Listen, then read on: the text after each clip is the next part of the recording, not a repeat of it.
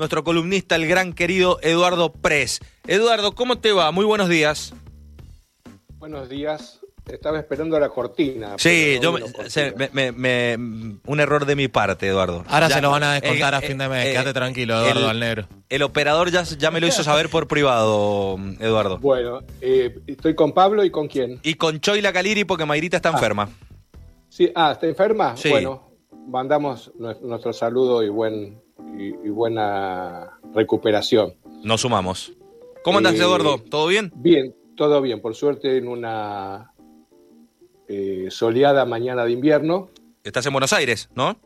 Por supuesto, sí, Sí, sí, sí. sí, sí, yo, yo estoy en un momento, digamos, las vacaciones de invierno no me hacen, no me afectan. Claro, digamos. sí, sí. Me, me afecta en la tranquilidad, eso salí hoy muy temprano en la mañana y mi barrio estaba desierto, no había chicos, no había colectivo, no había nada, los bares estaban todos desiertos, no había nadie. Sí, Parecía un feriado temprano. sí, sí. sí. Eh, quiero poner un- dos minutos serios, eh, realmente adhiero al, al mensaje del gobernador de Mendoza y de tanta gente sí. por el aniversario de la AMIA. eh, lo tengo muy presente, recuerdo perfectamente esas jornadas, lo, lo que mostraba la televisión, lo lamentable de ese hecho. Este, y como creo que vos, Pablo, decías, este, eh, el reino de la impunidad que existe en Argentina es... Tremendo, ¿no? 28 siniestro. años. Y, y no se 28 pudo, años. y no se pudo saber que, quién eran los responsables. Eh, si no me equivoco y mis cuentas no me fallan, es cuando nació Sofía. ¿Es así, Sofía? Ah, no Sí, sé sí, si está. Exactamente, Ah, acá estoy. Perdón, acá estoy. Eh, sí, fue justo cuando de mi año de nacimiento, sí, sí, exacto.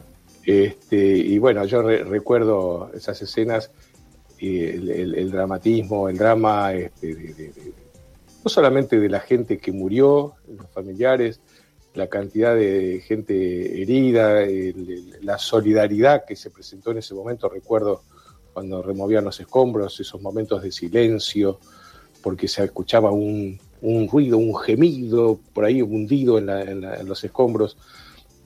Realmente lamentable. Sí. Este, Sabés bueno. que yo recuerdo, Eduardo, yo tenía nueve años cuando, cuando pasó y Ajá. hasta, el, y hasta el día de, de hoy recuerdo la conmoción de, de mis viejos. Eh, eh, quizás Sí, uno claro. como niño no entiende, no entendía qué había pasado, pero le llamaba la atención la conmoción y, y- y- y la angustia de, de mis padres Sí, sí. eh, al ver eh, las noticias.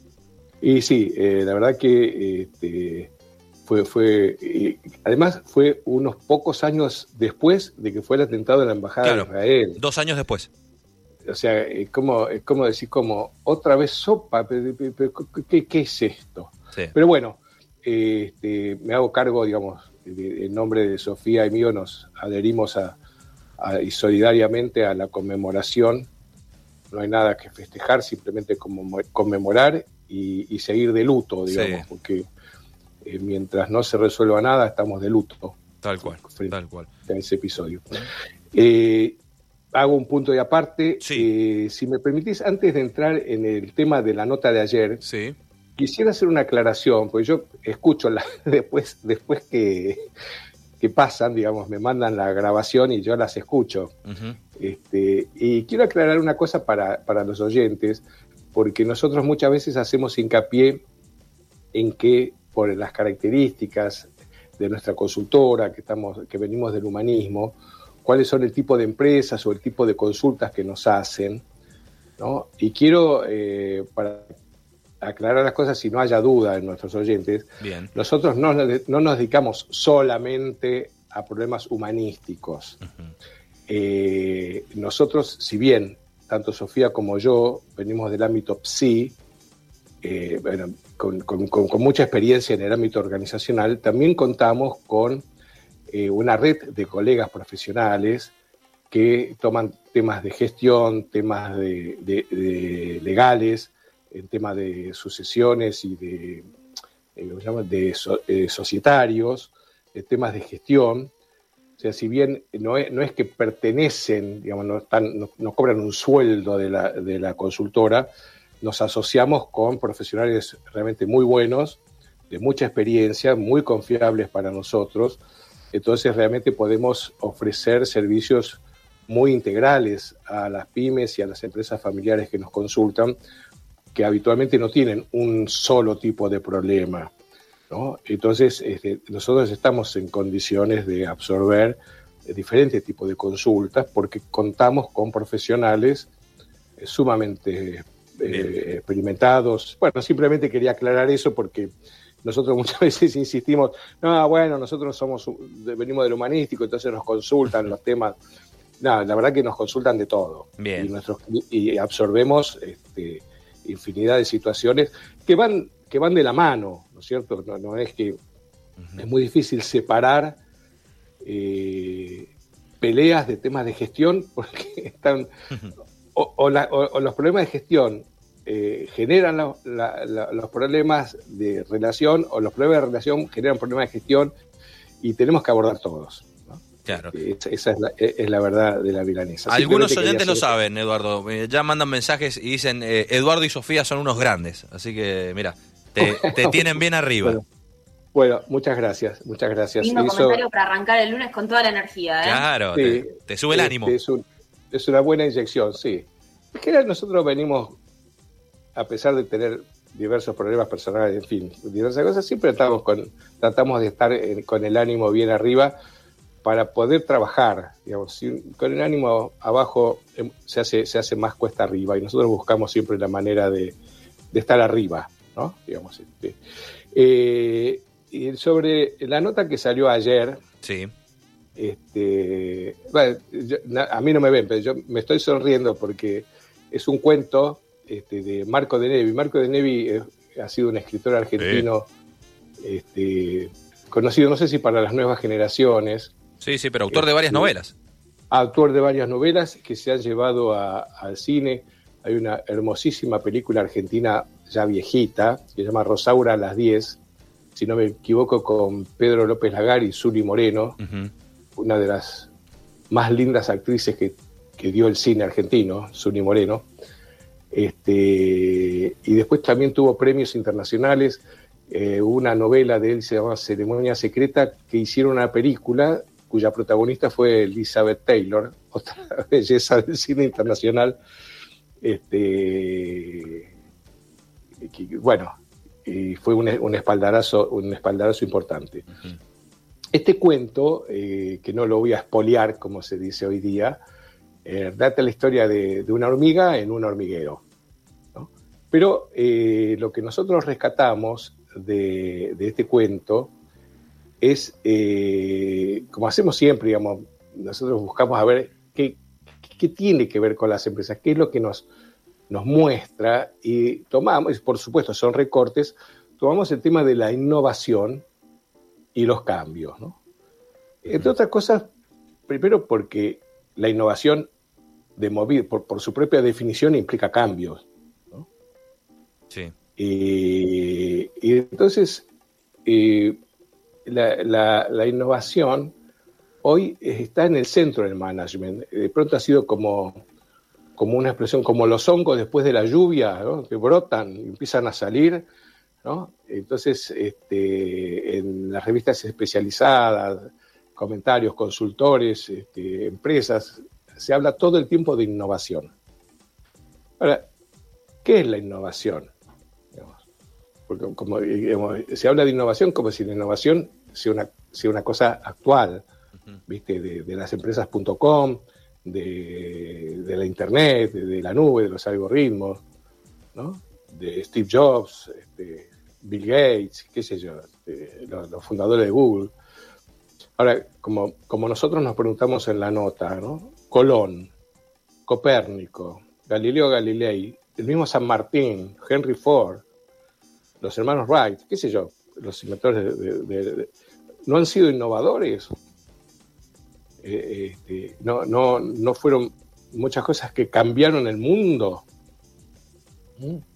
Eh, y no había internet, no había nada de todas esas cosas, ¿no? Sin embargo, fueron innovadores. Entonces, para nosotros, lo que nosotros aportamos en esta nota es que innovar es pensar distinto, es mirar con nuevos ojos la realidad, es ver más allá del confort en el que estamos inmersos, que esto de alguna manera este, lo, cuenta de Nevi o lo describe de Nevi en su, en su cuento, que recomiendo.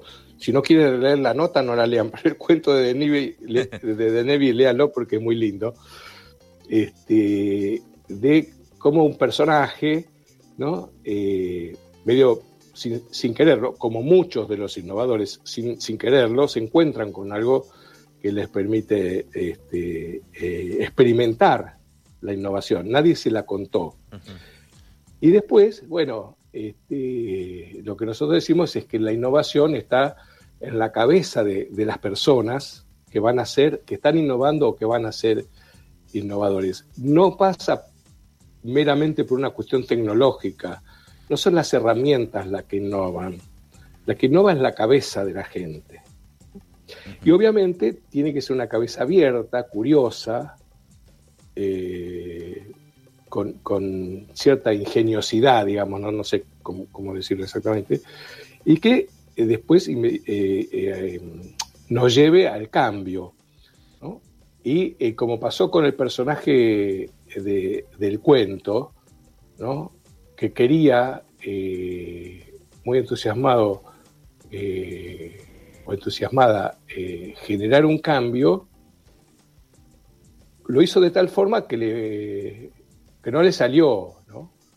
Entonces, hay diferentes maneras de promover el cambio. No sé, Sofi, si, si, vos querés por ahí este, describir un poco cómo, es que nosotros vemos y qué tipo de recomendaciones hacemos porque los, cambios hay que gestionarlos. No es que uno dice, bueno, vamos a cambiar y cambiamos.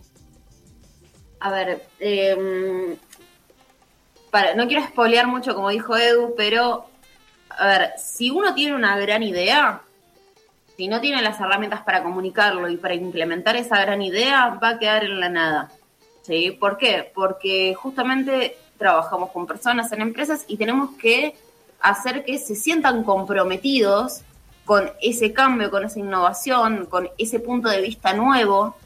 Y si vamos eh, de repente y queremos eh, cambiar todo, ¿sí? así como, bueno, ahora apuntamos para acá, eso puede generar desorientación en el equipo. Puede generar un, bueno, no, pero no entendemos por qué. Es muy importante esto, el porqué del cambio. ¿Sí? Explicarlo, transmitirlo de una manera clara, los objetivos y los pasos a seguir en este cambio, en lo que uno quiere proponer. Eh, por ejemplo, ¿no? Em, se plantea un nuevo sistema de gestión para, para la empresa. Entonces, lo implementamos así nomás, digan, bueno, de ahora más usamos este sistema de gestión, o qué necesitamos para que eso sea posible, capacitaciones, eh, seguimientos, eh, entrenar a nuestros líderes, por ejemplo, que sean expertos en, esa herramienta para que puedan acompañar en, el, en este proceso. Eso es muy importante entender que es un proceso, todos los cambios lo son. Entonces, como proceso tiene que ser paulatino y tiene que tener eh, pautas para, para, ir para poder lograrse. Si no, es muy posible que eso traiga caos y en vez de generar una mejoría o, o mejores, una mejor situación, genere el empobrecimiento del equipo. Bueno, eh, eh, perdón, Sofi, justamente eh, nosotros muchas veces recibimos consultas de empresas que están implementando cambios, puede ser un cambio de sistema, como decía Sofía, un cambio de software, un cambio de, de, de, instrucciones, y nos dicen, claro, que les presentan el cambio a la gente que lo tiene que hacer y dicen, eh, todos nos dicen que sí y después no lo hacen. ¿no? Y entonces digo, ¿y cuándo? ¿Cómo se lo presentaron? No, nos reunimos a todos el viernes y les dijimos que a partir del lunes van a empezar a hacer esto. no te lo va a hacer nadie, le digo. este, yo, me río, no es nada gracioso, ¿no? Pero, este, eh, como decía Sofía, yo, yo lo llamo muchas veces eh, hay que vendérselo a la propia gente. Si no se lo vendes, si no lo vendes, digamos, si la gente no compra, y lo digo en un, muy buen sentido de la palabra, ¿no? No lo hace suyo. Y si no lo hace suyo, no lo va a hacer. O lo va a hacer mal. ¿no? Entonces, eh, esto, como decía Sofía recién, la gran idea, si no se transforma en un proyecto, es, como un, oro, oro en un bar hundido en el océano. Tendrá mucho valor, no pasa nada. ¿No es cierto? Entonces, este, un poco el sentido de la nota es llamar la atención, ayudar a reflexionar, si eh, en los dos ámbitos, ¿no? digamos, como en la innovación y el cambio, si eh, uno eh, va a quedarse en el confort, también está muy de moda hablar de la zona de confort, ¿no? La zona de confort es eso, mantener, mantener las cosas como están, total, están bien, ¿para qué vamos a hacer nada? Y es cierto, ¿no? Eso lo decimos también en la nota. Cuando las cosas están mal, cualquier logro, cualquier cambio que se produzca va a ser fenómeno. Ahora, cuando las cosas están bien y se busca un cambio para mejorar, eh, tiene sus riesgos y sus pormenores porque hay cosas para perder. ¿no? Entonces nadie quiere volver para atrás. Y ahí es donde más eh, a favor estamos de que hay que implementarlo bien, este, eh, Sofía muy bien habló de transmitirlo a los líderes, tiene que haber líderes del cambio y hay que ir transmitiéndolo. ¿No? Es, eh, no, es, no es vender humo, yo cuando digo vender, me refiero a vender el proyecto, vender la idea. La gente tiene que saber para qué tiene que hacer lo que está haciendo. Te digo, nosotros lo vemos cotidianamente en muchas empresas cuando pasa este tipo de cosas la gente nos dice, y, no sabemos para qué estamos haciendo esto. Eduardo, y eso, sí. No, que, eh, justamente por lo que estabas diciendo, es importante también que, los líderes eh, sepan, de alguna forma, no sé si es la palabra correcta, pero que sepan convencer quizás al resto del, personal para que también eh, el resto del personal encare el cambio, la innovación de la mejor manera, ¿no? Porque si ya uno lo encara con, pocas ganas o con malos ojos, eh, el, resultado quizás no es el esperado. Sí, a mí mucho la palabra convencer no me entusiasma, este, porque está, eh, eh, el, problema mío, digamos, convencer, lo veo más por el lado de la, imposición. Es, por eso yo hablo de vender, ¿no? Como de persuadir, ¿no? Es como decir, bueno, ir contando cuáles son los beneficios de, eh, yo, eh, en años mozos míos de consultor he dado algunos cursos de ventas, ¿no? sí, para vendedores, ¿no? Y una de las cosas que aprendí, que me las acuerdo al día de hoy, es que la gente compra los beneficios de un producto y no las características. Claro. Entonces, en general cuando se implementan, se quieren implementar cambios, se explica, bueno, qué es lo que se, va a hacer, vamos a hacer así, a partir de ahora vamos a hacer así. Entonces se explican los nuevos procedimientos, este, las características de lo que se va a hacer. Pero no se explican cuáles son los beneficios y, en qué ganamos, digamos. No es la empresa solamente que gana, en qué beneficia a la gente que trabaja en la empresa el cambio. A veces, digamos, eh, en general los cambios a qué apuntan? A eh, tener logros en una forma más eficiente, o sea, tener mejores logros con la menor cantidad de recursos posible. Y cuando yo hablo de la menor cantidad de recursos posibles, no estoy hablando de explotar al trabajador para pagarle menos y conseguirlo más. Obviamente no es esa nuestra postura, eh, de eso sí quiero dejarlo claro. Cuando hablamos de menos recursos, hablo de menos energía, de menos tiempo, eh, de menos instrumental, de menos este, que hagan falta menos herramientas, pero siendo eficientes, o sea, conseguir buenos logros que sean beneficiosos eh, en la medida en que los dueños y los líderes de las empresas se, se avengan a eh, compartir con la gente los logros y no se los guarden para ellos solos, cierto? Porque si no fuese por la gente no harían nada, ¿no es cierto? Así que bueno, eso es un poco eh, la, idea de, esta nota, que, eh, como yo digo siempre, a mí me gusta, digamos, este, eh, yo soy muy autocrítico este, tengo unos niveles, estándares de exigencia bastante altos. Sofía se ríe de mí porque digo, Sofía, no me gusta. no, Edu, me dice, está muy bien. Digo, sí, pero qué sé yo. ella, ella me baja un poquito más, más a tierra. Bueno, eh, siempre es bueno tener otra opción, ahí otra, otra opinión. Y sí, sí, sí, eso es, un, es, parte de, del placer de trabajar con Sofía, digamos que tenemos este, este, intercambio. Yo sé que lo digo, lo digo muchas veces, pero lo digo porque lo siento así, es cierto. ¿Me permitís eh, dos avisitos? Sí.